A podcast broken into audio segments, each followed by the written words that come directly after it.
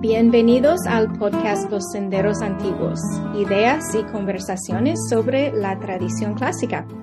Yo soy April René y en este episodio voy a conversar con Verónica Gutiérrez del programa de grandes libros del Angelicum Academy. Uno de los propósitos de estas entrevistas es para saber de los proyectos de nosotros en el mundo de hispanohablantes, los que estamos en este renovamiento de educación clásica. Quiero que nosotros seamos más conectados y que compartamos ideas entre nosotros. Gracias, Verónica, por venir a este podcast. Es un placer. Bueno, yo creo que la primera vez que te escuché, bueno, fue por otro podcast y creo que fue el podcast de Anchored.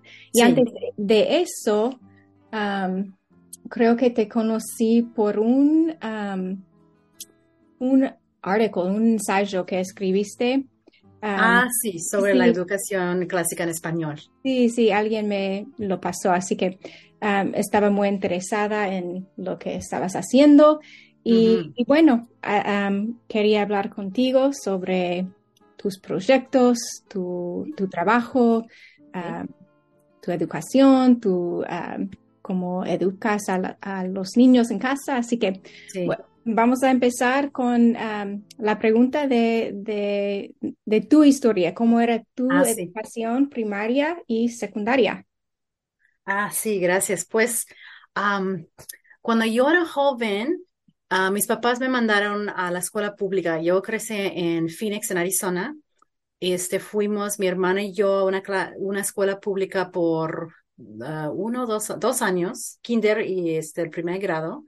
Y luego después de eso, em, el, el, sacerdote, el, el párroco en la iglesia donde íbamos a ir yendo para la misa, nos habló sobre la, escuela que tenían allí asociado con, con, la iglesia. Entonces mis papás nos este, inscribieron en, en, la escuela y empezamos, yo, yo tenía como ocho, siete, ocho años y empezamos a asistir a las clases ahí en la, clase, en la escuela católica.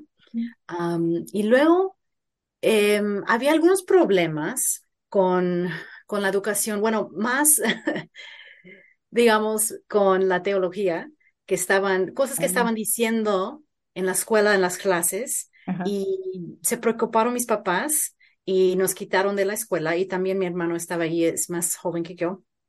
Y este, nos educó, ellos nos educó en la casa ah. por un año y luego había un grupo de padres en Arizona y formaron una asociación y la fundaron una escuela clásica empezó con em, el séptimo grado y nada más ese primer año, creo, no, no, no, creo que empezó en la, con kinder, pero se fue nada más hasta el noveno grado, sí, noveno grado, y luego cada año em, aumentaron la escuela hasta que tenían todo la, este, la preparatoria. y sí, es allí a donde leí las, los textos clásicos por primera vez y este, leímos muchos, hicimos como Euclides para matemáticas, leímos este, Heróteto para la historia, este, leímos, ay, no me acuerdo, varios libros. Y por ahí empecé a, a pues, familiarme con esos textos que se llaman los textos clásicos de del, del, em, de la cultura griega y de varias otras culturas, como de Rusia, de, de Fyodor Dostoyevsky y varios otros autores. sí, entonces a mí me encantó esa escuela porque me, me dieron esa, como ese base, ¿no? La fundación para amar esa educación clásica. Y luego fui a, este, se llamaba the St. Ignatius Institute en la Universidad de San Francisco en California. Ahí mm. también era un colegio em, con, con um, era una educación clásica también.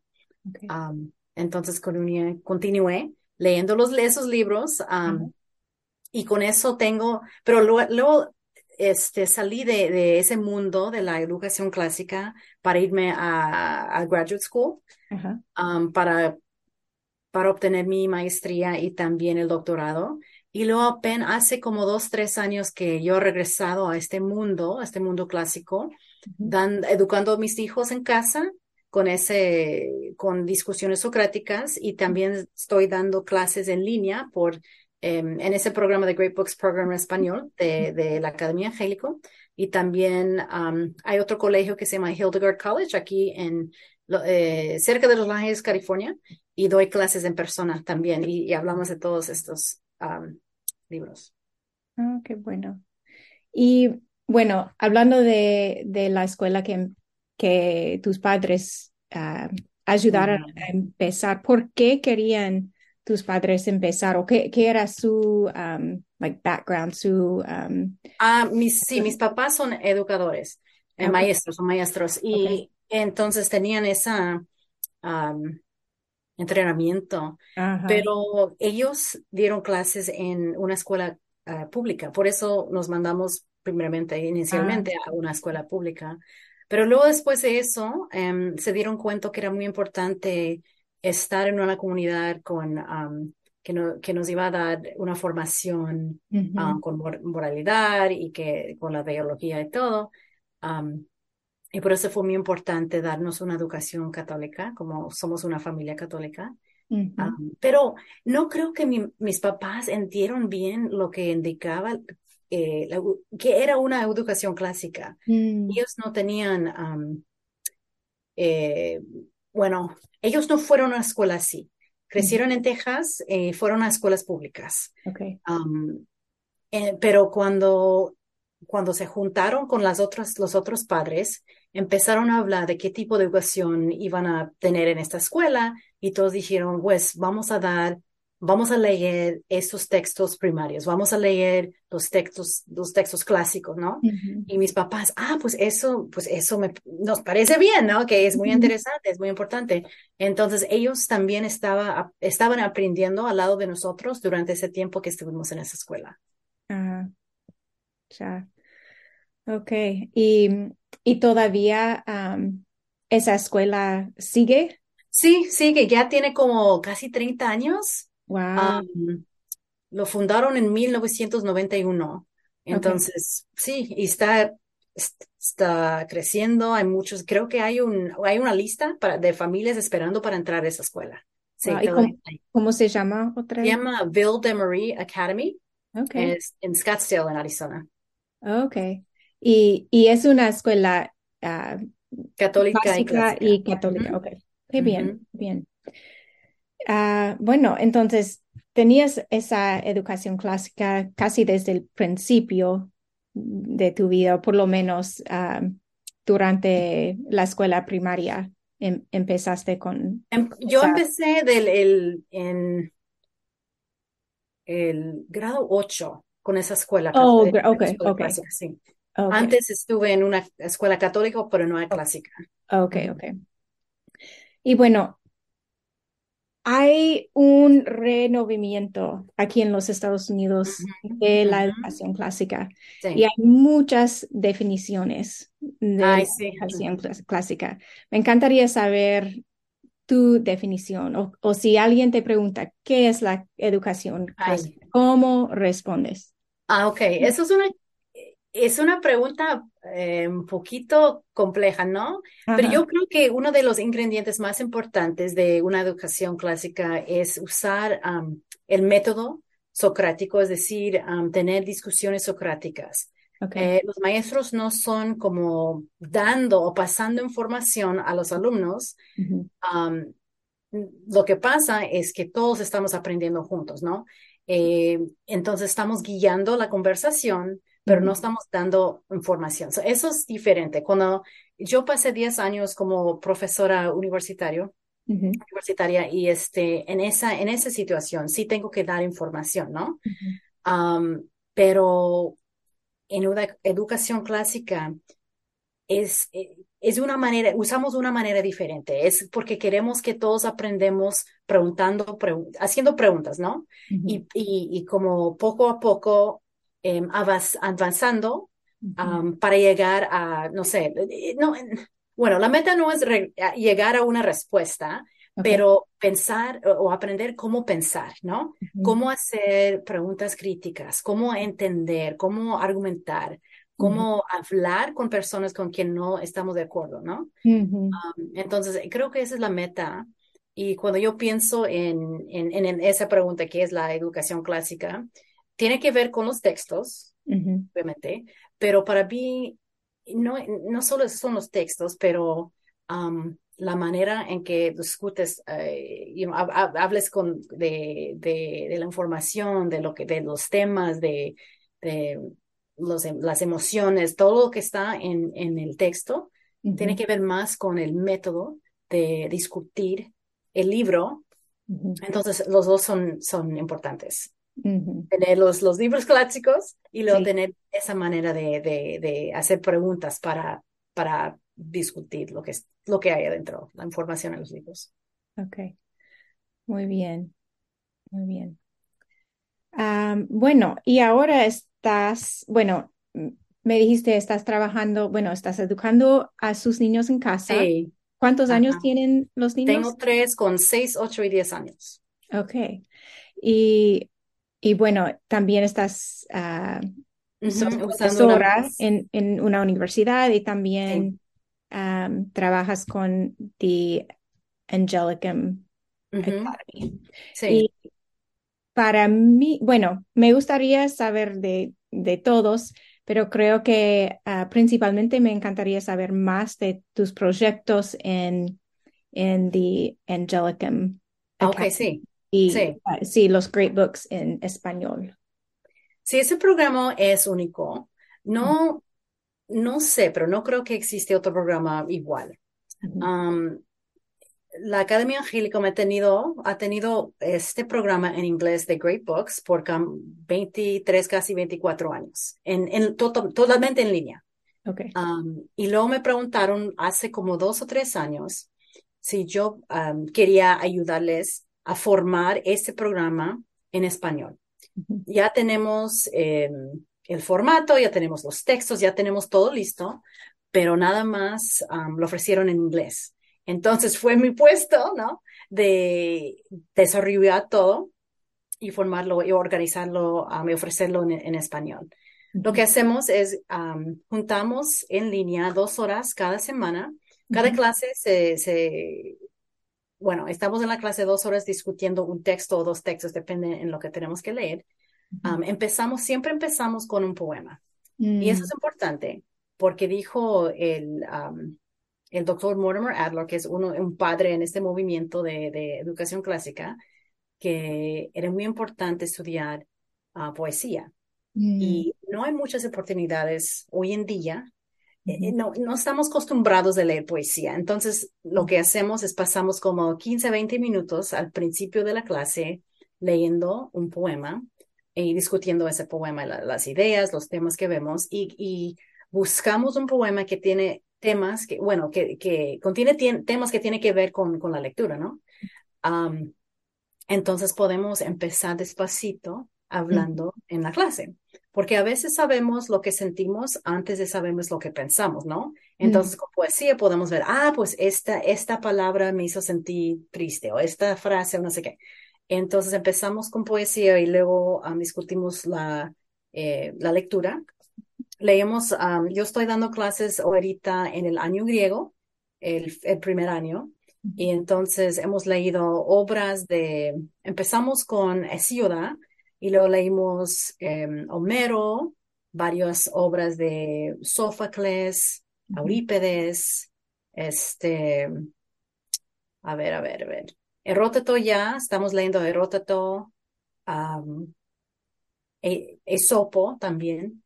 Entonces pasamos el resto de la clase en línea discutiendo eh, lo, que, lo que vemos en la clase. Y como dije antes, yo no doy presentaciones sobre la información. Lo que doy es como una introducción de, del contexto histórico, por ejemplo, del autor o de ese, no sé, ese tiempo, lo que está pasando en el mundo para, para ayudarnos a entender lo que está diciendo el autor. Y luego hacemos preguntas, preguntas generales para entender mejor lo que está diciendo eh, el autor o la obra. Y tengo alumnos a, varios lugares en el mundo, el mundo, eh, el mundo hispano. Tengo, este año tenemos alumnos de Colombia, este, México, Canadá y varios estados en los Estados Unidos. Wow. todos nos juntamos y es interesante porque a veces, por ejemplo, em, la obra Antígona de Sófocles. Si cuando yo discute, cuando yo este, guía un, una conversación aquí en los Estados Unidos en inglés sobre esa obra, hablamos sobre las leyes, las leyes del Estado, las leyes de, de, Dios y, no sé qué. Pero hablar de esa obra con alumnos en varias partes de Latinoamérica es diferente porque ellos tienen una experiencia diferente, ¿no? Algunos viven en, un, en, lugares con gobiernos corruptos, algunos huyeron de esos gobiernos, em, huyeron de esos países para vivir en los Estados Unidos o en Canadá, entonces tienen otra experiencia con, con dictadores, con leyes inmorales, con, con gobiernos corruptos. Entonces es interesante tener las mismas conversaciones o hacer las mismas preguntas a mi clase en español en línea y también en mi clase en inglés aquí en persona en Hildegard College. Ah. Leemos la misma obra, pero podemos hablar de distintas cosas durante esa conversación, esas conversaciones. Okay. Interesante. y, hablando de las uh, de los poemas, ¿Cuáles son algunos de los poemas que han visto ah. este semestre? Ok, sí, pues a mí, eh, mi, el día cuando discutimos, bueno, discutimos la Elíada en dos partes, en dos clases. En la segunda clase yo pongo, uso un poema de los mexicas, los aztecas, mm. del, del siglo XVI, que escribieron después de la caída de Tenochtitlán. Entonces es un lamento y están lamentando lo que, lo que había pasado, que hay sangre en las calles, hay sesos en las paredes, hay, no tenemos nada de comer, tenemos que comer gusanos y cosas así. Y, es un lamento, ¿no? Del que, escribí, que escribieron los indígenas después de la caída de su capital, del mundo azteca. y mis alumnos nos afecta mucho porque me imagino que la mayoría de la gente no saben que tenemos poemas, poemas, tenemos varios poemas de, que escribieron los indígenas en las Américas después de la caída de Tenochtitlán, um, porque no es común leerlos. Entonces, poner, leer ese poema y luego discutir la caída de Troya, pues es muy interesante ver como qué universal um, son las emociones, ¿no? Que tenemos los mexicas acá en las Américas y los, los troyanos también, y todos están sintiendo las mismas cosas después de la destrucción de, de su ciudad. Um, entonces, eso es, es uno de mis poemas favoritos de usar porque puedo presentar nueva información a mis alumnos. Um, yo doy, um, a mí me gusta dar como un poquito de contexto histórico, entonces hablo de los instrumentos que usaron los indígenas y como recitar unos poemas en la noche afuera con, con, un grupo de gente es muy similar de lo que hicieron los griegos, ¿no? Los griegos antiguos, este, recitar los poemas um, en grupos para enseñar um, morales a los niños, a, las familias, a los hijos, ¿verdad? Así pasó con um, los mexicas. Es, es, muy similar. Entonces, a mí me gusta introducir a, mis alumnos a este diferente mundo para entender que, que aquí en las Américas también tuvimos un, una tradición muy similar, ah, haciendo las preguntas, o las preguntas, las mismas preguntas o las preguntas muy, haciendo preguntas muy similares, ¿no? Que hicieron los griegos antiguos. Entonces podemos poner las obras de aquí de las Américas al lado de las obras de, de Europa, de, de, Grecia antigua, de Roma antigua, y podemos ver, ah, pues hay cosas similares aquí. Wow.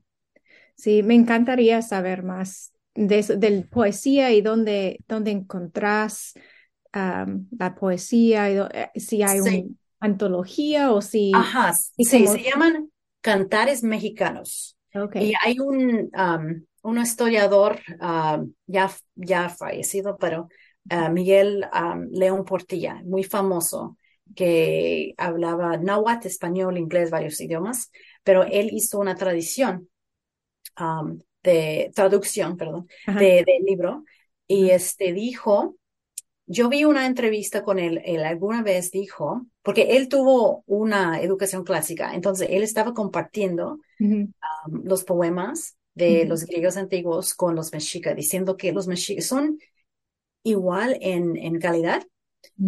Eh, bueno, él dijo que eran más bonitos, él pensó en su opinión. Los cantares mexicanos, algunos son muy, son más bonitos, usan mucha,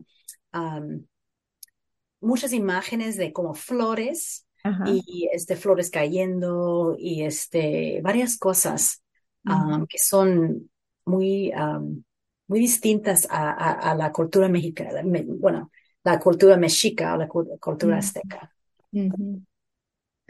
Interesante, gracias, gracias por hacernos saber de eso. Mm. bueno, ya casi ah, estamos al final, pero antes de ir, quiero saber de algunos libros favoritos tuyos, como algo ah, que estás leyendo ahora y después algo que te ha inspirado mucho o que, que era muy formativo para ti. Ok. Bueno, ahorita estoy leyendo Eróteto, las historias, porque estoy preparando una clase que voy a dar en unas semanas. Pero como soy historiadora, um, leer Heródoto es muy importante, es esencial porque es el padre de la historia. Y lo que me, lo que me llamó la atención esta vez fue la versión que da sobre la guerra en Troya, porque dice que los egipcios tenían otra versión de lo que pasó con Helena y París, mm. que se quedaron en Egipto y no se fueron a Troya. Y Heródoto nos dice en el libro, pues yo creo que eso es lo que pasó, no que, que, que no lo pasó, no pasó como lo nos dijo Homero. Entonces yo creo que eso es muy interesante y quiero investigar, investigarlo un poquito más, um, pero, pero sí dice eso. Um, y también apenas hace dos semanas leí un librito de, um, de Juan Calvin, John Calvin, oh, un librito que se llama em, un librito para de la vida cristiana. Mm. Y estaba tratando, estaba hablando sobre las cruces espirituales que tenemos que cargar en nuestra vida y también de del sufrimiento. Y mm. estaba diciendo que sufrir nos junta a Cristo. Y mm. para mí, como católica, esa idea pues tenía mucho, tiene mucho sentido. Eso es como me siento y como sentí yo durante una, un periodo difícil que tenía, que yo tenía que pasar al hospital, tener cirugía y todo, y yo me sentí en esos momentos que Cristo estaba a mi lado cargando la cruz conmigo, um, y leer ese libro um, me dio cuenta de, de ese tiempo, y también me fasciné porque nunca nunca pensé que iba a leer un libro de un, um, un protestante, un, padre del movimiento protestante que me, me afectaba tanto como católica, ¿no? Pero es, fue como si él y yo estábamos en conversación. Um, leyendo ese libro. Es un pequeño, es un librito. Y luego tuvimos una conversación um, socrática en Hildegard College, un grupo de, de, de la comunidad, y me encantó. Um, hacer eso y aprender de, de mis alumnos ahí en Hildegard y también de mis um, colegas y también de la comunidad. Um, y estoy preparando ahorita, voy a dar una plática sobre las troyanas, eh, la obra de Eurípedes, que trata de lo que pasó con las mujeres, las viudas en Troya, después de que se murieron todos los, bueno, se fueron asesinados, ¿no? Todos los, esposos en Troya. So, um, Eurípides, ah, bueno, todas las mujeres están en la playa esperando su destino. Um, y todos nosotros estamos esperando también con, ella, con ellas. Y es muy interesante porque es una obra que trata de, de la guerra, que es peor para las víctimas o peor para los ganadores. Porque alguien gana en, durante la guerra o después de la guerra. Es muy interesante porque habla, um, nos hace sentir um, mucha tristeza para las mujeres, para las víctimas, y creo que Homero habla mucho sobre la gloria de la guerra, ¿no? Pero después de leer esto, híjole, nos hace parar y pensar y mover como, ¿cómo se dice? Es como, en vez de parar con Homero, tenemos que, que avanzar para, para sentir todo lo, que pasó con, con la pobre gente de Troya pero también a las griegas, los griegos. entonces a mí me encanta esa obra porque siempre tenía esa pregunta, pues, ¿qué pasó a la gente? Pues Eurípides nos da una versión de lo que pasó a, las troyanas. Wow, gracias. Bueno, ok, creo que, bueno, ¿hay otro libro de que quieres hablar o o eso? Ah, pues cuando yo era joven, ah, para mí un libro que fue muy importante durante la preparatoria, leí Los Hermanos Karamazov ah, de Dostoyevsky. Y este, pasamos, lo leímos muy despacito porque es un, es un rote, ¿no? y, pero cada semana hablamos, eh, el maestro nos hizo preguntas y lo estaba, eso fue mi primera mm, memoria de, de de como meterme tanto en un libro y sentir casi como si fuera en el, ese mundo y me sentí muy triste cuando, cuando ya terminamos con el libro, porque yo estaba viviendo en ese mundo de, de Rusia, en ese mundo con Dostoyevsky, con los personajes en el libro. Eh, y después de eso, creo que eso es cuando me cambió para... Em, y me encantó tanto la, educación clásica, que no, no lo entendí antes, um, pero después de esa experiencia ya entendí por qué era tan importante um, hacer preguntas y, discutir um, en una manera socrática, porque en vez de nada más escuchar al maestro diciendo unas cosas, nosotros estábamos de como 14, 13, 15 años haciendo preguntas y hablando, pues no entiendo esto y qué indica, qué quiere decir que aquí, por qué pasó acá. Eh, fue muy, sí, um, formativa, formativa esa experiencia. gracias, Verónica, y ah, gracias por todo que estás haciendo en este, ah, esta gran tradición de educación clásica. Bueno, ahora nos vamos a despedir con Jeremías 6, 16. Así dice el Señor. Deténganse en los caminos y miren. Pregunten por los senderos antiguos. Pregunten por el buen camino. Y no se aparten de él. Así hallarán el descanso anhelado.